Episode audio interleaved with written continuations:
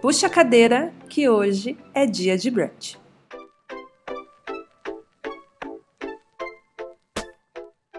Seja muito bem-vindo, muito bem-vinda. Esse é o Dia de Brunch, um podcast aqui da Brunch, agência que transforma creators em marcas e marcas em creators. A gente busca ressignificar a influência que a gente quer ver no mundo. Eu sou a Passa e vou guiar você nessa conversa que hoje traz para essa mesa aqui um assunto bem importante a ser debatido e discutido por quem trabalha com marketing de influência. Hoje a gente vai falar sobre o impacto que tanto conteúdo pode gerar nas crianças.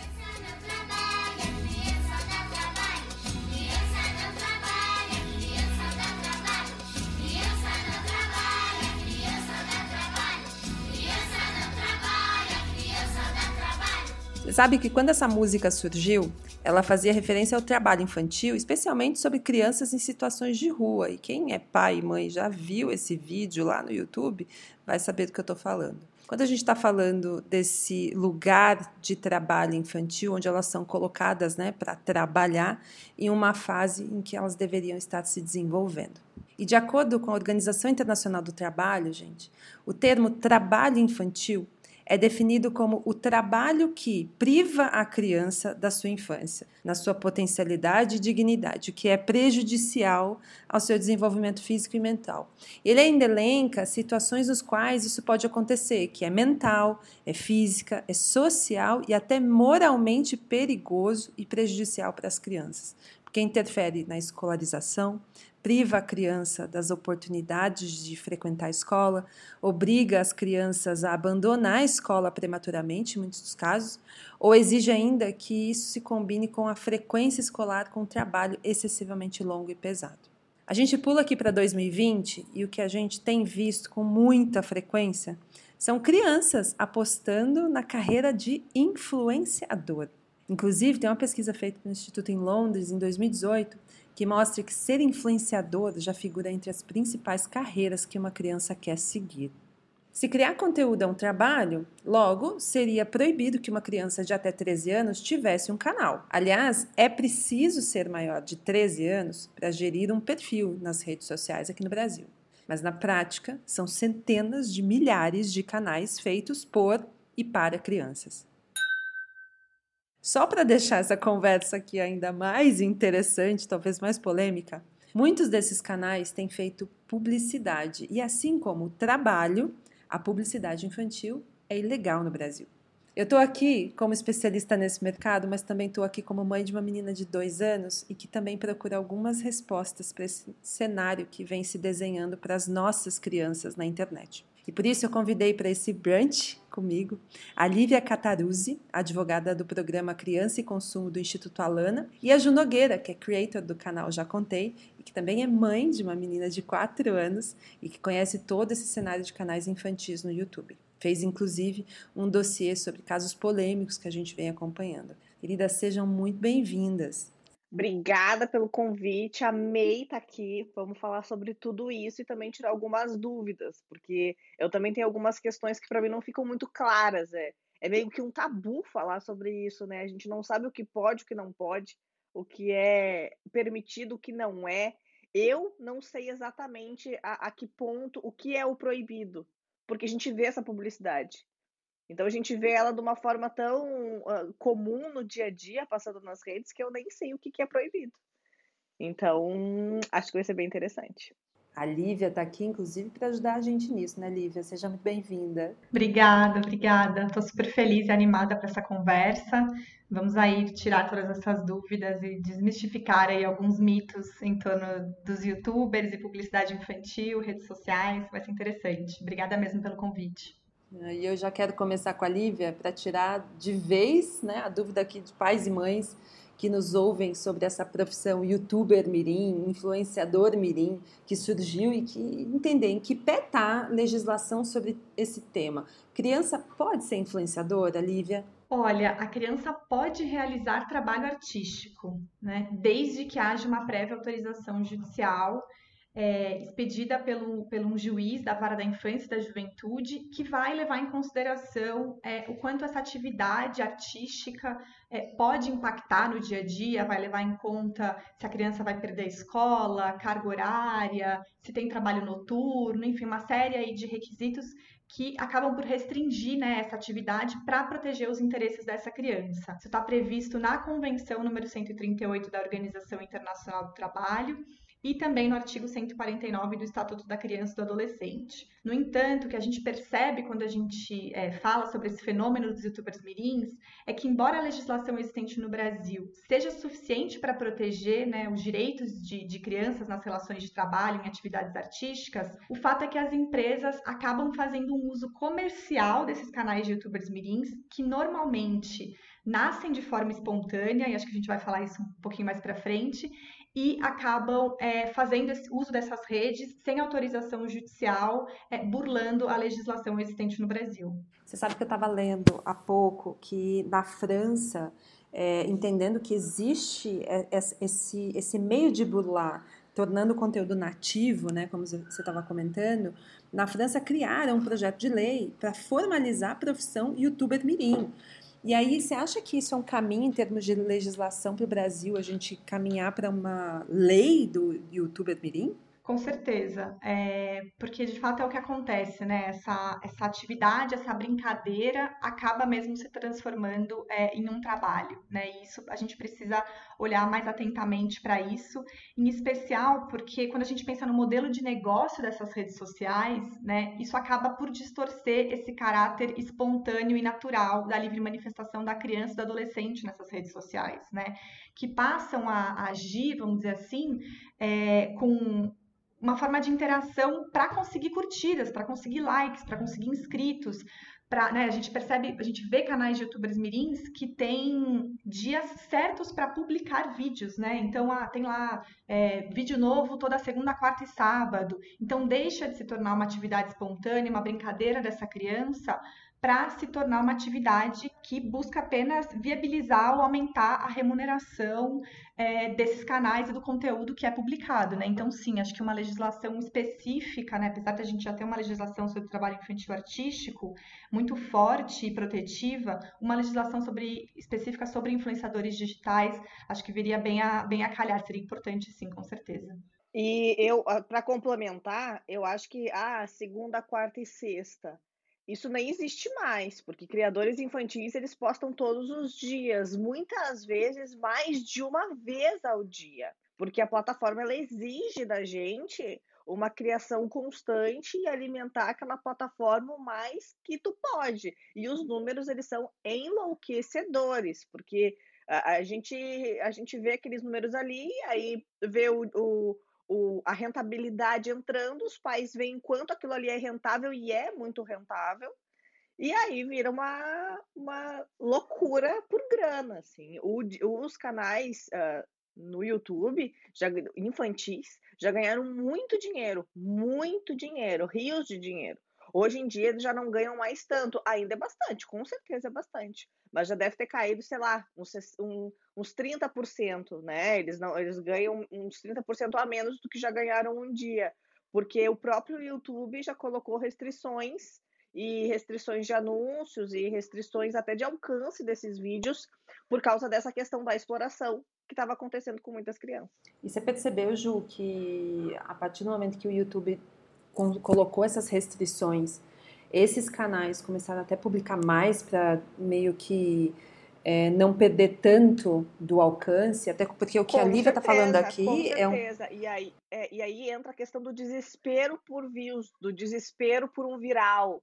Do, então tu começa a fazer coisas, a fazer uh, challenges de tomar coisas absurdas com uma criança de 6, 7 anos, até menos muitas vezes né? E a gente não está falando do passado, a gente está falando do presente. Existem canais que fizeram isso no presente. A própria plataforma já não admite mais esse tipo de conteúdo, mas a gente sabe que na prática às vezes ainda acontece, porque existem formas muitas vezes de burlar o algoritmo, né?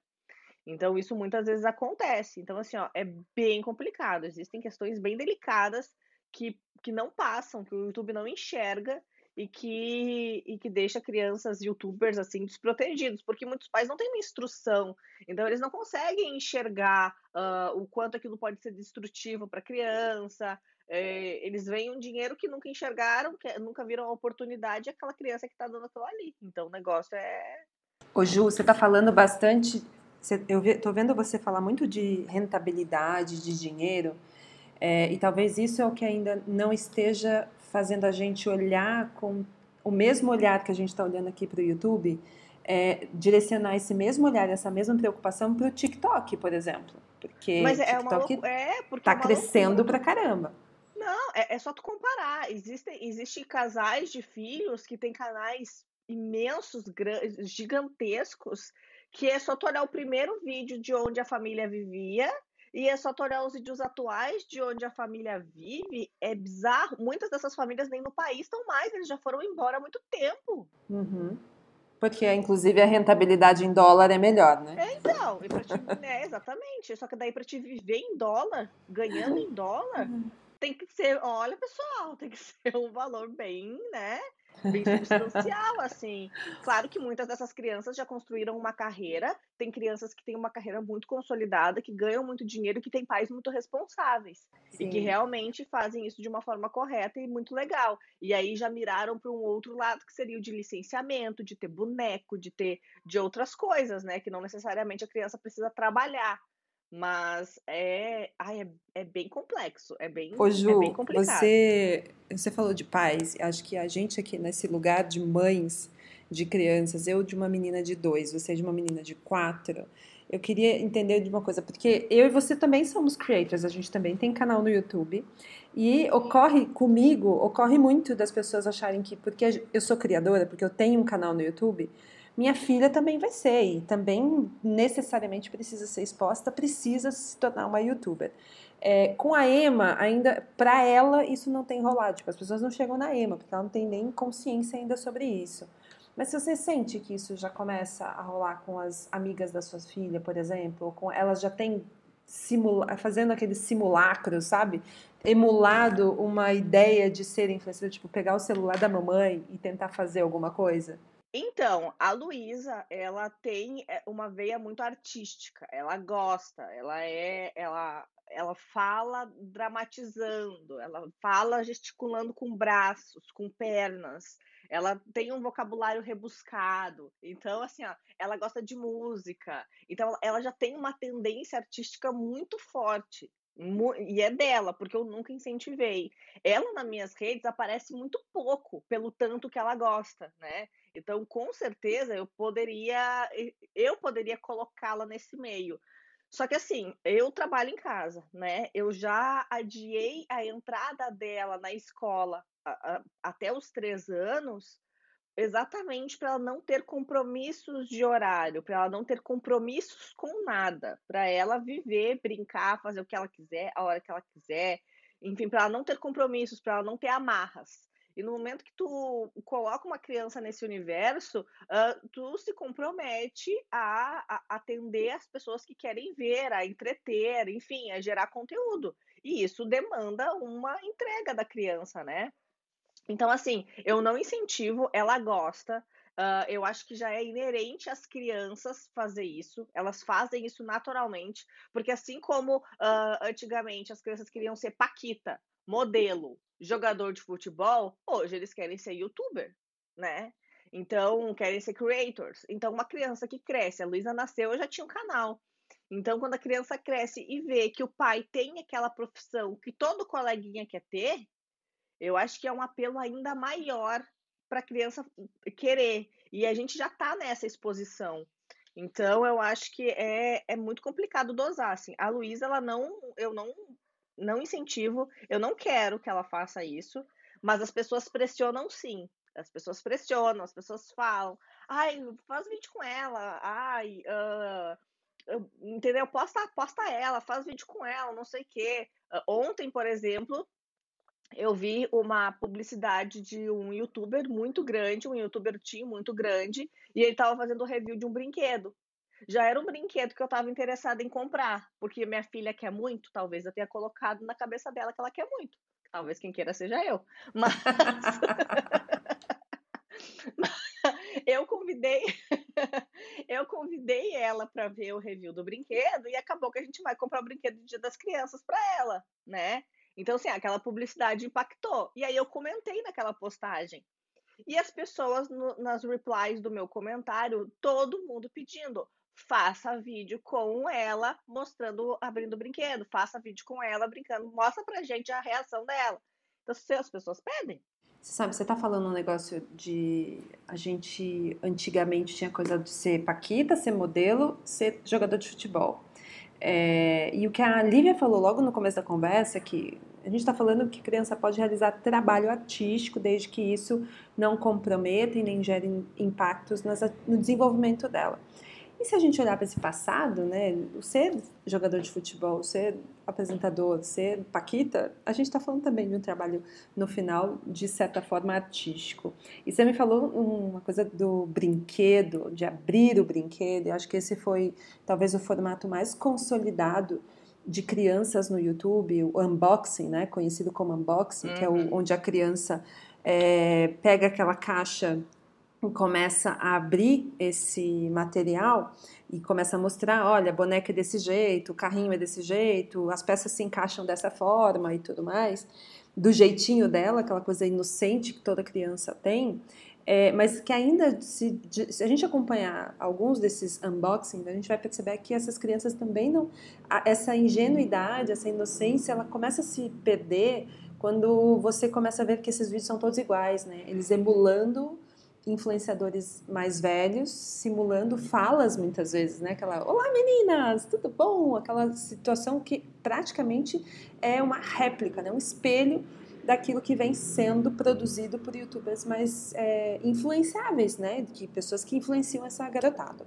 E aí tem essa coisa do brinquedo, essa coisa de, de se tornou um negócio para as marcas, né? As marcas começaram a entender que essa galera, essa criançada que está na internet com um canal no YouTube fazendo unboxing, pode ser uma possibilidade de fazer um review e influenciar a pessoa a comprar aquele brinquedo, como a própria Júcia é, mostrou a situação aqui. E esse unboxing, Lívia, isso é uma coisa que, enfim, tem, você tem visto isso se multiplicar? Eu acho que, se não me engano, até o Instituto Alana teve, fez uma certa intervenção nisso, não teve algo relacionado a isso? Sim, é, e a gente percebe que houve uma mudança, né? De 2015 para cá, quando a gente começou, por meio do programa Crianças Consumo, a, a denunciar esses casos né, para os órgãos públicos competentes, porque isso faz parte, inclusive, da atuação do programa Crianças Consumo, quando a gente identifica é, a prática de publicidade infantil é, a gente encaminha um documento, né, uma denúncia, uma representação para órgãos públicos competentes pela proteção e garantia dos direitos de crianças e consumidores, né? É, e a gente percebe que houve uma mudança no, no, no formato desses vídeos de 2015 para cá, porque quando o Criança Consumo começou a atuar nesse, nesse meio, né, sobre os, o fenômeno dos youtubers mirins, as crianças, os vídeos de recebidinhos eram muito comuns, né? A gente identificava isso facilmente, inclusive, para fazer um, para juntar, né? Vamos dizer assim, nessa pesquisa. Então, as crianças, é, elas faziam um vídeo inteiro, às vezes de meia hora, 40 minutos, uma hora, para abrir recebidinhos, né? E elas agradeciam as empresas nominalmente, né? Então, ah, eu queria agradecer a empresa tal de material escolar pelo envio desse material, eu queria agradecer a loja de roupas, a loja de brinquedos. E era mais fácil nós aqui, como adultos, identificar que isso era uma prática de publicidade infantil, ou seja, que se tratava de um conteúdo patrocinado. A partir do momento que isso começou a ser debatido, né, que entrou na, na agenda de debates aí do poder público, da imprensa, começou né, a falar mais sobre isso, a gente percebeu que esses vídeos em que as crianças agradeciam as empresas começaram a sumir. Né? E não porque essa prática deixou de ser realizada pelas, pelas crianças e por esses canais, mas porque isso foi se tornando cada vez mais uma prática velada. Né? Então, as crianças deixaram de agradecer nominalmente as empresas para abrir produtos ou brincar com brinquedos é, dentro de um conteúdo é, aparentemente é, espontâneo e de entretenimento, né? Então a publicidade aí cada vez mais se misturando com o conteúdo. Então ficou de super difícil identificação até para um adulto E aí, quem dirá para uma criança, porque não só as crianças não dizem que trata-se de um conteúdo patrocinado, que elas receberam aquele produto ou foram patrocinadas por uma marca, mas nem aquelas referências é, apontadas, né, como hashtag publi, hashtag AD, enfim, é, nada disso. Então, de, super difícil identificação. O Criança Consumo já encaminhou algumas denúncias para órgãos públicos é, que tem, tão, estão sendo analisadas, inclusive várias em andamento. É, a mais recente denúncia que a gente encaminhou pelo Criança Consumo foi contra a empresa Candide,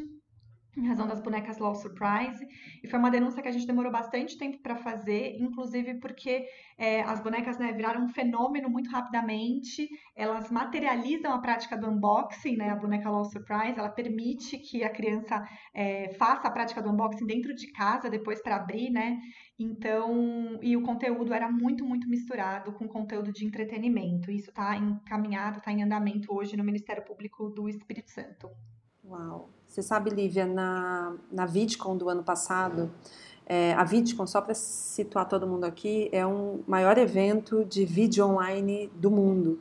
Ele acontece em Anaheim, ali do ladinho da Disney, perto de Los Angeles, é, e todo ano é um evento que reúne youtubers, creators, comunidade de fãs e as marcas para, enfim, um grande, grande festival sobre a cultura digital. E é, esse espaço é dividido em andares, né? Então você tem o primeiro grande andar, né? É muito de conteúdo de cultura pop digital. Então você tem estandes de marcas, espaços de ativação, é, depois tem os andares de conteúdo para creators, para eles melhorarem a produção, serem mais profissionais, e um andar e algumas salas dedicadas a discutir essa indústria, que a gente chama que é o andar dos, dos adultos. Mas no, nesse grande andar, no primeiro grande andar, onde a gente tem como se fosse uma, uma feira é, voltada para essa cultura digital, tem, eu tirei uma foto no ano passado, depois eu vou compartilhar com vocês lá no Instagram da Brunch, para vocês verem, é, entenderem do que a gente está falando aqui, de tudo isso que a Lívia falou aqui, que é o seguinte, tinha um stand da Law Surprise, e esse stand da Law era o seguinte, era uma simulação de um quarto de menina, e você tinha câmeras posicionadas, iluminações com todas posicionadas, microfone e uma fila quilométrica de meninas para sentar nessa cama, nesse cenário e fazer um vídeo abrindo uma LOL. Era uma, e ela, quando fazia esse vídeo, ganhava essa boneca, e esse vídeo, a criança ganhava esse vídeo, esse vídeo ia para os canais da marca, enfim. É, imagina o tamanho que isso chega, isso foi lá nos Estados Unidos, enfim, a gente está falando de uma legislação diferente, mas a gente está falando dessa do, do, incentivo do unboxing né, e do crescimento desse, desse formato, que ele se consolidou muito como um formato de criança, né, dessa coisa de quase que maquiar publicidade é, feita para criança. E aí, Lívia, tem um, agora em outubro, que é mês das crianças, 18 associações ligadas à ABA, que é a Associação Brasileira das Agências, e a ABRAL, que é a Associação Brasileira do, dos Licenciamentos, é, elas se uniram numa campanha chamada Com Publicidade Responsável Não Se Brinca. Essa iniciativa é, era, é, tem como fim reforçar a importância da ética na publicidade infantil por meio de uma série de posts que eles estão fazendo é, nos, nas plataformas dessas entidades. É, em nota, essas associações disseram que os textos são baseados nas regras do CONAR, o CONAR, gente, é o Conselho Nacional de Autorregulação Publicitária. E a gente que já teria amadurecido nesse mercado enfim, a gente poderia se, se basear numa autorregulamentação e não num projeto de lei, como a gente estava falando no começo, que a gente está falando do, do texto do ECA? É, bom, vamos por partes. A gente entende né, que iniciativas de autorregulamentação, é, apesar de apresentarem pontos positivos, isso a gente não pode negar, tem muitas limitações quanto ao alcance e efetividade, tá? Por quê? No caso do CONAR especificamente, a gente não pode esquecer que se trata de uma organização não governamental, né? Fundada e mantida por empresas anunciantes, agências de publicidade e veículos de comunicação.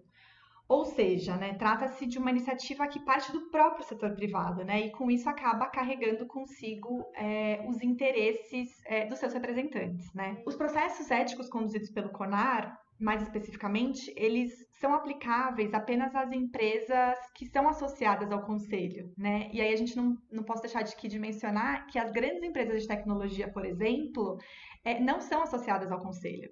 Né? Então, Facebook, YouTube não são associadas ao, ao CONAR. É, então, em razão disso, elas não seriam, vamos dizer assim, obrigadas né, a, a seguir as recomendações do conselho. Né? E muitas outras empresas anunciantes também ainda não são. O CONAR ele tem um, um dispositivo específico né, que condena a prática da, do merchandising, dessa publicidade indireta que utilize crianças.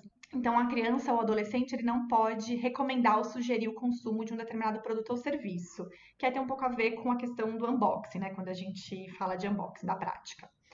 É, e o conselho já atuou, por exemplo, em vários casos de publicidade infantil velada, de prática de unboxing, mas as decisões normalmente vão no sentido de advertir, né, ou o canal ou a empresa anunciante em razão da falta de identificação dessa mensagem como publicitária, mas não em razão do fato de se tratar de uma publicidade que conversa diretamente com o público infantil, né? E aí, no entendimento do Instituto Alana, a legislação brasileira ela proíbe a prática de publicidade infantil, seja ela velada ou seja ela direta, né? Então, criança não pode ser alvo de mensagem publicitária e aí por uma interpretação, enfim, sistemática que a gente fala entre Constituição Federal, Estatuto da Criança e do Adolescente, Código de Defesa do Consumidor, Resolução 163 de 2014 do CONANDA, que é o Conselho Nacional dos Direitos da Criança e do Adolescente, e Marco Legal da Primeira Infância. Então, criança não pode ser alvo de mensagem publicitária. E o CONAR tem um entendimento um pouco diferente nesse sentido.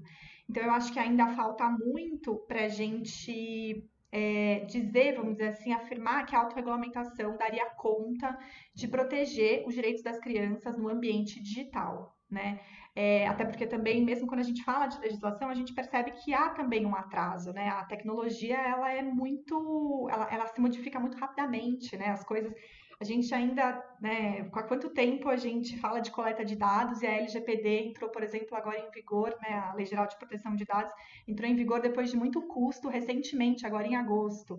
Então, acho que é um debate aí jurídico e em outros pontos, vamos dizer assim, bastante complexo e que precisa ser aprofundado, acho que por diversos caminhos, vamos dizer assim. E essa falta de regulamentação é o que gera esses casos e mais casos de, de situações que a gente vê, tanto de pais que, como a Ju falou, é, quase usam a imagem da criança né, para conquistar um, um viral, aquele desespero atrás de um viral para ganhar like, para ganhar view, porque isso é rentável e que tem gerado, inclusive, alguns casos que vão parar em Trend Topics, né, Ju? E aí, Ju, você tem um quadro no seu canal que revela publicidade não identificada, tanto por adultos quanto por crianças. E aí eu queria saber, você tem é, visto que o conteúdo das crianças, voltado para as crianças, hum, e aquilo, vamos abrir aspas aqui, né? Do, feito para pais, né? Porque se a publicidade infantil é proibida, ela é ilegal, no, no que tange a publicidade em tese, ela deveria ser feita para os pais, né? Muitas aspas e fechas aspas aqui. O que, que você tem sentido? Como que está essa, essa aplicação de todas essas leis que a Lívia falou aqui? A questão é a seguinte: crianças não podem ser alvo de publicidade, é isso, não é? É isso. Tá, mas e as propagandas nos canal infantil? Pois é, menina. É isso o negócio, entendeu? É aí que a não gente. Pode? É aí que, é aí que mora o, o, todo esse questionamento sobre influência. Por isso o fico pode, não pode do que é velado e do que o que está uhum. de fato explícito, né? Como a Lívia falou, né, Lívia? É, então, exatamente. A legislação brasileira, então, ela proíbe a prática de publicidade infantil, né? Então, ou seja, qualquer comunicação comercial que tenha por objetivo atingir diretamente o público infantil, né? Incutir um desejo aí de consumo é, de uma marca, produto ou serviço à criança, né? Que aí, pela nossa legislação, é a pessoa com até 12 anos incompletos. O que acontece é que existe aí uma disputa, vamos dizer assim, narrativa, né? Porque o, o Código de Defesa do Consumidor, ele aponta que é abusiva a publicidade que se aproveita da falta de experiência e julgamento da criança. E aí é, o mercado né, entende que só é, só é proibida a publicidade infantil abusiva. E no nosso entendimento, e que vem sido, inclusive, reconhecido e reafirmado por vários órgãos do poder público, e inclusive pelo Superior Tribunal de Justiça, em mais de uma decisão, é que qualquer publicidade infantil é abusiva e, portanto, ela é ilegal. Isso porque a criança está vivendo uma, uma fase peculiar de desenvolvimento físico, cognitivo, emocional, social, né? Isso é apontado pela legislação e não só pela legislação, mas por especialistas de desenvolvimento infantil, pedagogia, psicologia. Né? Tem um estudo, inclusive, do Conselho Federal de Psicologia que aponta que a criança, até os 6, 8 anos de idade, não distingue publicidade de conteúdo de programação, dependendo do formato que essa publicidade é apresentada para ela. E até os 12, ela não identifica o caráter persuasivo da publicidade. E além disso, né, a criança ela é considerada, né, até os 16 anos, qualquer pessoa ela é considerada incapaz para celebrar um contrato, né? É, então, como a publicidade é uma oferta, a publicidade configura uma espécie de contrato. Então, em razão disso, por que, que a criança é alvo de publicidade, sendo que a, a, decisão de compra não é dela, sendo que não é ela quem detém o poder de compra, é, e ela não é, não tem capacidade jurídica, vamos dizer assim, para celebrar um contrato. Então, em razão disso, nosso entendimento é de que toda e qualquer publicidade infantil ela é abusiva e ilegal, e isso vem sido é, afirmado, reafirmado a cada novo caso que vem vem sendo é, alvo aí de investigação tanto pelos órgãos do poder público, mas também a aplicação da lei pelo poder judiciário.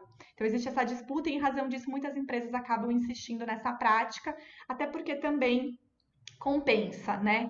É, ainda mais quando a gente fala de ambiente digital, a fiscalização é super difícil, é muito difícil para um órgão acompanhar, é difícil para um órgão identificar se é uma publicidade, se é um conteúdo patrocinado ou se é um conteúdo de entretenimento.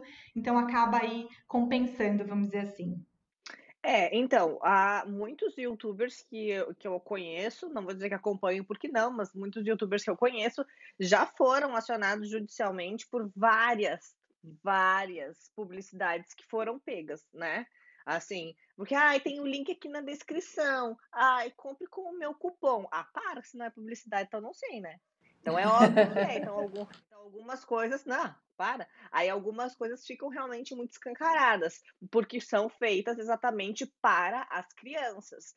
Existem outros canais que são canais feitos para família e que daí eu consigo ver exatamente essa, essa, essa divisão sobre a publicidade. Uh, canais que, que, onde a criança é o, o, rosto principal de tudo que acontece ali, e essa criança fazendo essa publicidade, mostrando aquele brinquedo, abrindo aquele brinquedo, a forma como a pessoa mostra é muito, é, para mim, é muito claro quando se trata de uma publicidade. A gente consegue ver claramente a, a, expressão daquele criador, a forma como ele mostra o produto, a marca sendo falada diversas vezes, a forma como ele filma o produto em detalhes. Então, muitas coisas que ele não faz quando não é publicidade, fica muito claro ver ali, né? É muito Ô, claro. Ju.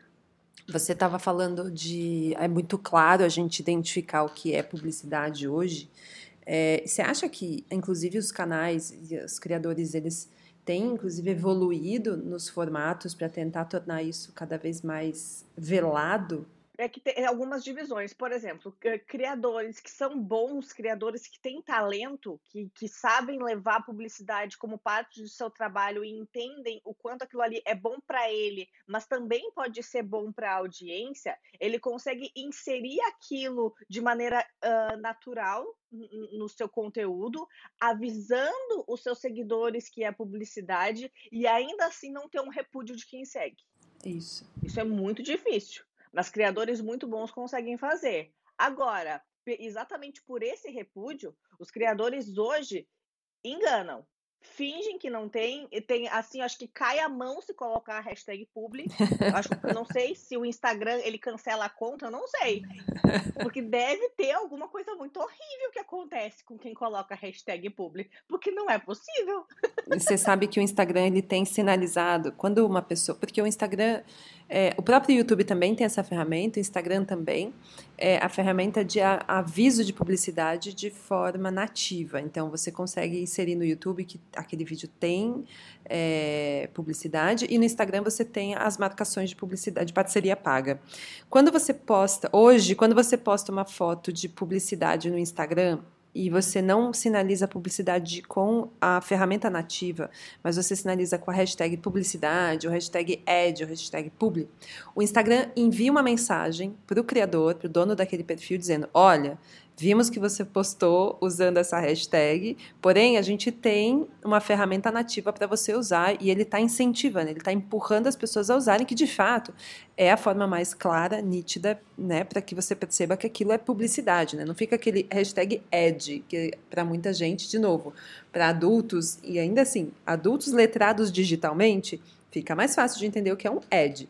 Agora, para o cidadão médio, isso é bem mais difícil de entender. Por isso, parceria paga lá em cima seria o mais nítido. Aí, Ju, é, isso que eu, que, eu, que eu queria entender mais de, dos canais feitos, é, esses, essas publicidades sinalizadas para os pais, pelo menos você tem visto pelo menos algum bom exemplo? Porque isso que a, a Lívia falou da questão, às vezes tem uma, uma um olhar de responsabilidade também. Porque a gente sabe que o conteúdo infantil, ele desde os primórdios ali da TV, ele existe, ele se formata como parte do entretenimento. E ele pulou para a internet, ele está aí pulando para outros veículos, outros formatos. E a gente está carregando formatos de publicidades antigos. Talvez a gente teria que rever até a forma de apresentar publicidade aqui. Ainda que, como a Lívia falou, a publicidade infantil não seja é, legal, não é, não é possível fazer. Mas eu fico pensando no, no quesito responsabilidade, vou colocar de novo as aspas aqui da publicidade para os pais, no quesito responsabilidade. Então, o quão esses canais hoje de famílias, porque esses são os canais que a gente sabe que crescem absurdamente, é, o quanto esses canais, que também fazem conteúdo voltado para falar de coisas de criança, ainda que seja voltado para os pais, de novo, abre aspas, os pais, fecha aspas, existem canais que hoje têm um mínimo de responsabilidade na hora de comunicar isso. Você tem entendi, olhado e enxergado assim, bom, que bons exemplos a gente tem de pessoas que poderiam estar fazendo conteúdo publicitário para a família, mas que não infringam tudo isso que a Lívia falou? Então, agora com o conhecimento que a Lívia passou de que nenhuma publicidade pode ser feita para a criança, crianças não podem ser alvo de publicidade, e sim os pais devem ser o alvo dessa publicidade, eu consigo enxergar claramente canais que fazem isso de maneira eh, sensacional uma dessas pessoas que eu acompanho há muito tempo, que a minha filha começou a acompanhar no YouTube, nós começamos a acompanhar juntos, é a família Branco Ala. Eles têm, aparentemente, contratos celebrados com empresas incríveis, como, tipo, por exemplo, a Hot Wheels, uh, coisas de cinema também, filmes e tudo mais. E é uma, é, são contratos a longo prazo. Então a gente consegue observar que vários vídeos são feitos por causa desse contrato. O primeiro ponto, o, a pessoa que é o rosto do canal, que é a pessoa que tem o nome, é o branco. O canal é o branco, o canal é, é não é uma criança, entendeu? É, é, o canal é dele, ele é o branco. A, apesar do YouTube entender que seja uh, conteúdo infantil, limitar comentários, esse tipo de coisa, uh, é, isso a gente consegue ver e tudo mais. Agora, ele coloca. A, o primeiro ponto principal é que quando tu abre o vídeo, já aparece a sinalização de que contém promoção paga a começar por ali. O, o, segundo aspecto é que ele mostra o brinquedo eh, numa brincadeira divertida entre pai e filho. Né? Então, é ele adulto que conversa com a pessoa, é um canal que é feito para a família. É claro que, obviamente, as crianças vão assistir muito mais, mas é um canal que é feito para a família. Um pai consegue assistir e se divertir com aqueles vídeos, entende? Então, assim, é, é um, é, um exemplo muito claro e muito bem feito, mostrando que é muito possível fazer uma publicidade para os pais em um canal infantil. E ainda que crianças assistam, não vai ficar uma, não fica uma coisa que, na minha opinião, exceda o, o permitido pela lei, entende? E assim, e são canais, e alguns desses vídeos dele que são publicidade, tem 10 milhões de visualizações. É isso. É, você sabe que você está falando aí, isso, inclusive do tipo de conteúdo e como ele, é, ele aparece. Me lembrou quando a Lívia estava falando né, do, do, dos youtubers mirins e quando isso começa, a motivação começa a ser ganhar dinheiro, ganhar view ou ganhar like não, e deixa de ser a espontaneidade da criança que participa daquele vídeo porque ela quer e não porque ela é obrigada. Estaria aí, talvez, Lívia, um caminho para a gente formalizar, criar regimentos, projetos de lei para mostrar o, o, limite da criança participar ou não de um vídeo no YouTube ou de um vídeo no TikTok? Nossa, é difícil, né? É, tem, tem, muito a ver também com que. Difícil entender o que é vontade espontânea, né? Exato. E tem muito a ver com, com o que a Ju é, trouxe num momento anterior, né? De que essa comparação, né? Então, as crianças de alguns, de um, alguns anos atrás, enfim, algumas décadas, é, quando você perguntava o que elas gostariam de ser quando elas crescessem, elas iam te responder que elas queriam ser modelo, jogador de futebol, atriz. Quando a gente pergunta para uma criança o que ela quer ser, ela responde o que ela quer ser hoje, né? Ela quer ser influencer, ela quer ser youtuber hoje, né? Não é no futuro, é no agora. Não no futuro, né? né? É, é porque e, e, e, e, passa a mensagem quando a gente olha esses canais de que é algo muito simples, de que qualquer, qualquer criança pode fazer isso, porque isso começa em casa, com o celular né, no próprio quarto, abrindo alguns produtos, apresentando a rotina dela, então parece ser algo muito simples, né? E aí eu acho que vai para uma, uma discussão, enfim, mais profunda, né, no sentido assim, da gente pensar por que, que as crianças querem ser youtubers? Por que, que as crianças querem ser influenciadoras digitais hoje? porque elas querem produzir conteúdo, porque elas querem exercer o seu direito à liberdade de expressão, porque elas querem dizer o que elas pensam, do que elas gostam, ou porque elas querem ficar famosas, ganhar dinheiro, ganhar presentes das marcas, né? Então acho que tem um pouco aí uma, uma questão que acho que tem tudo a ver, né? Enfim, é, é, com a nossa sociedade de hiperconsumo, né? A sociedade que a gente forma hoje que vende essa ideia de que a gente não só precisa ter, mas a gente precisa aparecer, né? A gente precisa mostrar o que a gente tem, é, apresentar isso para todo mundo e as redes sociais têm um papel aí super, super importante é, quando a gente fala, quando a gente pensa nessa nossa sociedade de consumo, né? Uhum. Aliás, vamos aproveitar esse ensejo de discussões que a gente precisa talvez até colocar um, alguns pingos nos is, no, no, que é possível ou não fazer, e eu quero fazer um bate-bola de pode ou não pode com você, topa? Topo. Então vamos lá. Criança pode ter canal no YouTube ou perfil no TikTok?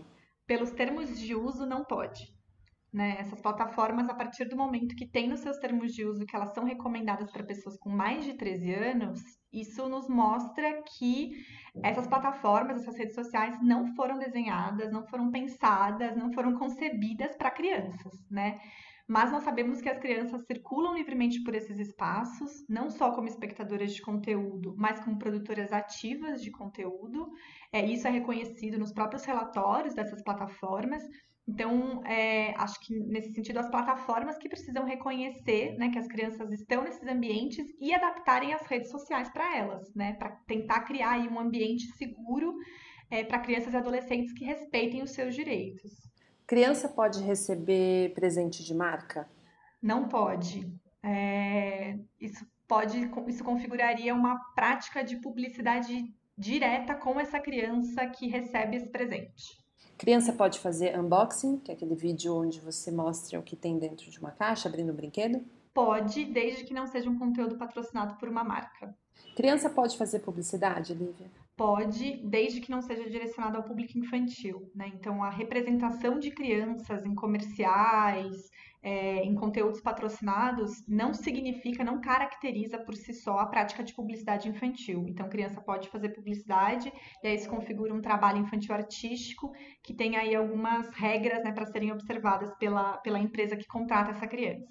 E por último, criança pode fazer série, filme, participar de coisas de TV em outros canais no YouTube? Pode sim, e aí a gente aplica a mesma regra para um caso de um comercial de TV, né? Então, tudo isso configura aí uma atividade artística que, para tanto, para que essa criança possa ser contratada por uma marca para fazer esse tipo de trabalho, enfim, esse tipo de atividade, deve respeitar as regras para o trabalho infantil artístico no Brasil. Bom, então ficou aí um pode, não pode para vocês. Quem tinha dúvida, acho que agora não tem mais, né?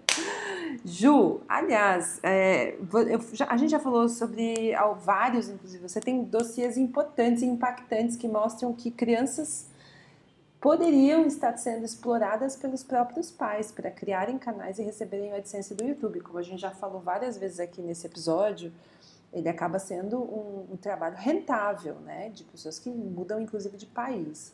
E como que a gente, agora eu quero que você se coloque aqui no lugar de mãe, né, assim como eu, como que a gente, né, que é mãe, que é pai, que está ouvindo a gente, que está aí, que sempre está ouvindo é, esse desejo da criança é, de criar conteúdo ou participar ou não, e qual que seria esse limite? Como você, como mãe, entende o que é esse limite que eles e que nós, como mães que tem canal também, a gente deveria ter?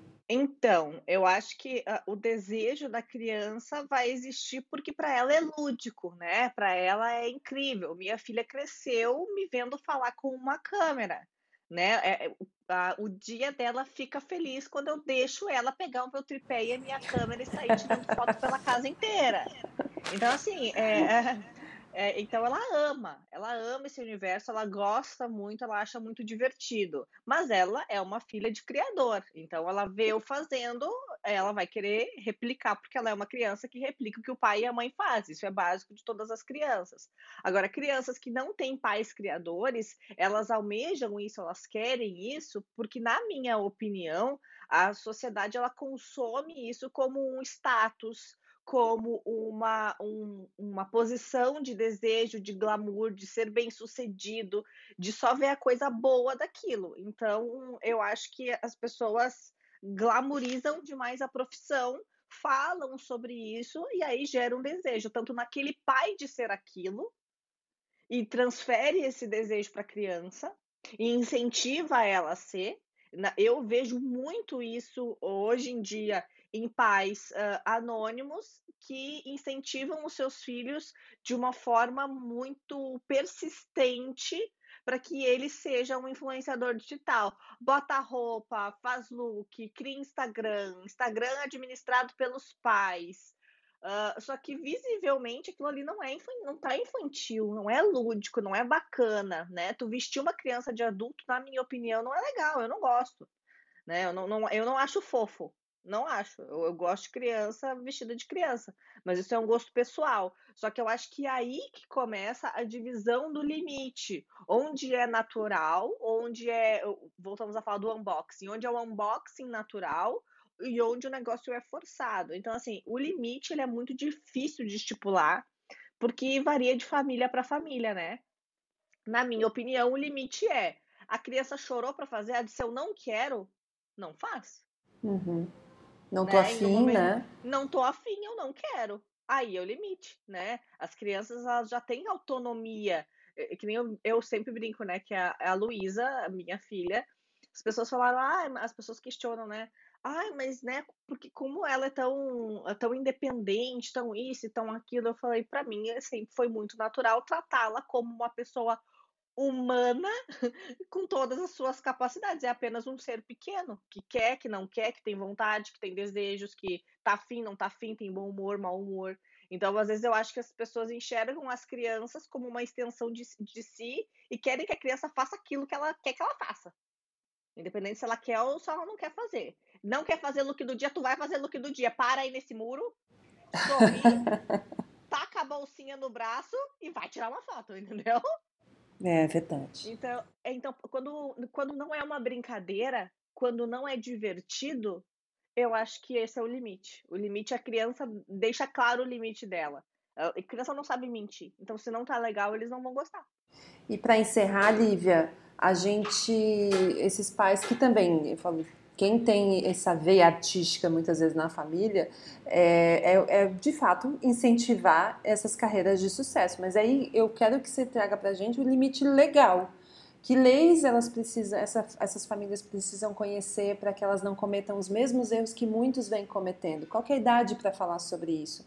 Dá para permitir que uma criança crie por diversão? Ou seja, essa coisa de perfil administrado pelos pais, isso é possível? Qual é o limite legal? É, acho que os limites, então, legais são, né, acho primeiro, a questão do trabalho infantil artístico, então as regras para o trabalho infantil artístico. É, e aí não importa, né, acho que é um ponto importante, não importa se você se houve uma contrapartida econômica para a participação de uma criança, por exemplo, é, em um conteúdo patrocinado por uma marca, mesmo que essa participação da criança, enfim, que se trata de um conteúdo patrocinado que se dê em troca de uma roupa ou simplesmente pela oportunidade de exposição da imagem dessa criança, né? É, isso tudo caracteriza o trabalho infantil artístico, né? Não só a remuneração é, aí em dinheiro, né?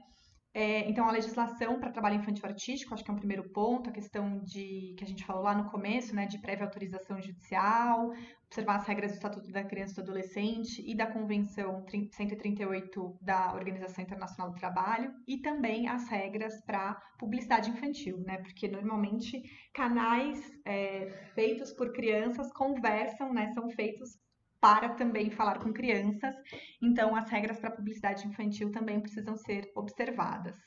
É, e além disso, né, sobre a questão de conversa, é, como a gente já falou, é isso, né? As redes sociais, essas plataformas, é, possibilitam que as crianças e adolescentes deixem de ser apenas receptores de conteúdos, né, para que eles assumam aí um papel, uma condição de sujeito ativo, né, enquanto produtoras de, de material audiovisual, então elas apresentam a sua rotina, apresentam o dia a dia, o material escolar, a festa de aniversário, os brinquedos que ganharam no Dia das Crianças, é, mas a gente não pode esquecer né, que essas plataformas e aplicativos são desenhados sim para estimular uma produção constante de conteúdo e, portanto, de atividade laboral. Né? Então, acho que as, as famílias precisam ter isso em mente. Né? A nova política do YouTube, como foi trazido também pela Ju é, no começo da nossa conversa, reduziu sim a monetização de conteúdos infantis na plataforma, mas não a extinguiu, né? Então, ainda há uma massiva inserção de publicidade mecânica em todo o ambiente online da plataforma YouTube, que aparecem né, antes, durante ou depois dos vídeos, e também as crianças nesse ambiente virtual, justamente porque os seus termos de uso né, são para 13 mais, as crianças também estão expostas aí a coleta e tratamento de dados pessoais, a conteúdos que são impróprios para essas crianças, então tudo isso precisa ser avaliado e considerado pelas famílias. E por fim, dá sim para permitir que as crianças criem por diversão, né, de forma autônoma, de forma responsável, de forma saudável. É importante a gente falar de cidadania digital, né, então uso crítico da internet. É, mas é preciso que as famílias conversem com as crianças sobre esse desejo, né? É, por que, para que a criança consiga identificar, né, a partir dessa conversa, de onde e por que ela tem essa vontade de produzir conteúdo nas redes sociais né? É, mas eu reforço que aí é fundamental, né, a responsabilidade das plataformas, né? Então acho que é, poder público tem o seu papel, acho que todo mundo, enquanto sociedade, também tem o, o, seu dever aí de, de cobrar isso das plataformas, né? Enquanto agentes, porque elas são agentes exploradoras da força de trabalho de crianças e adolescentes, essa é a verdade. Então, isso também precisa ser considerado nesse debate, a responsabilidade das plataformas, né? Quando a gente discute um tema complexo como esse de, de youtubers, de crianças influenciadoras digitais, a gente tem que pensar que cada um tem o seu papel nessa discussão. Então, as famílias têm sim um papel fundamental, os educadores idem, é, as empresas anunciantes que, que patrocinam esses conteúdos e as próprias plataformas, lógico, além do poder público, é, né, do Estado, de também atuar quando identificar irregularidades. E aí, sobre a questão da idade, Ana, acho um pouco, enfim, difícil essa pergunta, mas acho que teria que ser para uma idade em que a criança consiga identificar melhor, né? Para você conseguir, inclusive, conversar com ela para que ela consiga trabalhar enfim, identificar dentro dela por que, que ela quer produzir conteúdo, né? Chutaria aí talvez uma criança a partir de uns 5, 6 anos de idade. É, mas para que ela consiga perceber por que, que ela quer produzir conteúdo. Então, acho que nisso as famílias podem contribuir, acho que a partir daí. Não sei se acabei respondendo, mas, mas foi o que me veio aí. é mais sobre o desejo do, e saber por quê. Por que, que você quer fazer? Ah, porque eu quero ou porque estou sendo obrigada, né? Exatamente. Porque eu me sinto pressionada pelos meus colegas, ou porque eu quero fama, sucesso, dinheiro, né? Então, ou é isso, ela quer mesmo produzir conteúdo porque ela tem vontade de produzir conteúdo, de dizer o que ela pensa, enfim, é importante para que a criança tente entender de onde vem esse desejo, né? É comum que a criança tenha desejos, né? Isso é natural. O ponto é, e aí quando a gente fala de um desejo de consumo, também é por aí, né? É, é lógico que a criança quer ter, às vezes, uma, uma roupa estampada com um personagem que ela adora, né? Mas de onde vem esse desejo? Foi um desejo que é incutido aí por essa sociedade e pela, pela, pelos meios de comunicação, enfim, por todos esses apelos comerciais que chegam aí, alcançam a criança a 360 graus, ou porque realmente ela gosta daquele personagem e ela quer ter é, aquele produto ou aquela camiseta com personagens estampado, licenciado. Então, essa questão, nesse ponto, a família pode contribuir com esse tipo de conversa para que a criança pense um pouco sobre esse desejo, reflita um pouco sobre esse desejo.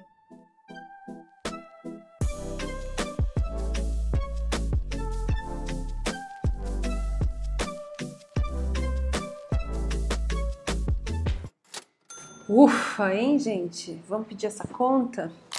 Eu, como mãe e como parte desse mercado, espero que quem ouviu esse episódio, você que chegou até o final aqui com a gente, você tenha ouvido aqui toda essa conversa com mais argumento e a partir de agora, né, você tenha mais argumento e conhecimento para lidar com tudo isso. Lembrar que a gente também tem que, quando a gente fala sobre o quanto é importante desenvolver pensamento crítico dos adultos, importante que a gente também comece a levar um pouco dessas conversas para as crianças, para que elas não sejam muitas vezes iludidas. Né? Muito obrigada, Lívia, pela participação. É, conta mais aqui onde a gente pode achar mais informações do Instituto Alana. Ah, e a gente tem né, o site do Criança Consumo, que é criancaiconsumo.org.br. É, lá a gente tem, enfim, vários materiais sobre publicidade infantil, tem os nossos casos, né, reflexões sobre youtubers mirins, a prática do unboxing. A gente está com uma campanha agora no ar, que é um especial de Dia das Crianças. É, inclusive, a gente tem uma lista de dicas para influenciadores adultos, né? É, com uma pré-inscrição, inclusive, para a formação de influenciadores digitais que respeitem os direitos das crianças, lá no site do Crianças Consumo. Então, quem se interessar, além das nossas redes, no Facebook e no Instagram. Então, sigam e acompanhem os nossos materiais. E Ju, obrigada por participar aqui com a gente. Conta onde a gente pode conhecer mais, encontrar a Ju Nogueira. Então, eu que agradeço, amei esse bate-papo, tirou muitas dúvidas minhas e agora eu poderei olhar também com outros olhos criadores que levam de forma séria esse assunto que é tão importante, é um assunto sério sim, né? Porque a gente sabe que hoje em dia, ai, essa publicidade, ai, eu não me importo, ai, não é que tu te importa ou não, é lei, tem que seguir, né? Essa é, essa é a questão, não é se tu, você se importa ou não, é que tem que seguir, é lei, tem que ser seguido. E as pessoas podem me encontrar no YouTube. Já contei por Ju Nogueira, fofoca de qualidade. Fofoca não, historiadora. historiadora da internet, é isso aí. fofoca não, historiadora. Pode me achar no YouTube, já contei por Ju Nogueira, no Instagram, Ju Nogueira Oficial, e no Twitter, Ju Nogueira JM. Muito bom, gente. E a leitura que eu vou deixar para vocês esse mês é do ECA o Estatuto da Criança e do Adolescente, que inclusive Lívia citou para a gente aqui, para dar atenção ao artigo 149, que fala especificamente sobre o trabalho infantil. É, o ECA ele é um conjunto de normas que tem como objetivo proteger a integridade da criança e do adolescente e te lembrar que, como diz a filosofia moderna, criança não trabalha, criança dá trabalho. Um beijo, a gente se vê no próximo episódio.